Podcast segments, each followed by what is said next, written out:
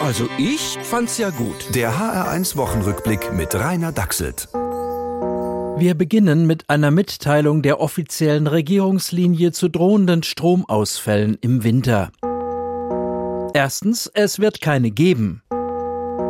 Zweitens, also wenn, dann nur ganz kurze. Drittens, und wenn es ein paar Tage sind, na und? Denn das ist doch gar nicht so schlimm. Da muss man das Positive sehen. Also nicht dauernd irgendwas an und abschalten müssen. Das finde ich sehr entschleunigend. Sehr gut, denn die Stimmung in der Bevölkerung ist nicht die beste. Ukraine-Krieg, Inflation und jetzt auch noch eine höchst kontroverse Vergabe der Nobelpreise.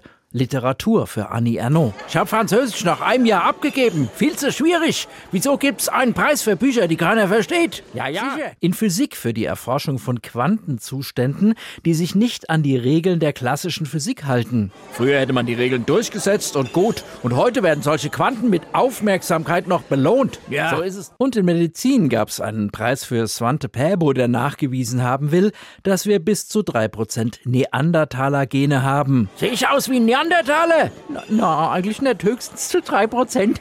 Was? Mit anderen Worten, es droht ein ungemütlicher Herbst mit Stromausfällen. Zeit für mehr Optimismus. Also wenn der Kühlschrank nicht geht, dann muss ich mir auch nicht immer wieder ein Bier holen. Das ist doch gesünder. Okay, leider steht da noch der Rotwein, aber da findet die Politik bestimmt auch eine Lösung, mir den abzugewöhnen. Lecker. Wenn Sie nicht gerne trinken, können Sie die kalte und dunkle Zeit aber natürlich auch anders nutzen. Basteln Sie doch was. Am besten einen Friedensplan für die Ukraine. Okay, dann lieber doch noch was Optimistisches. Also ich habe gehört, in New York soll nach dem Stromausfall die Geburtenrate hochgegangen sein.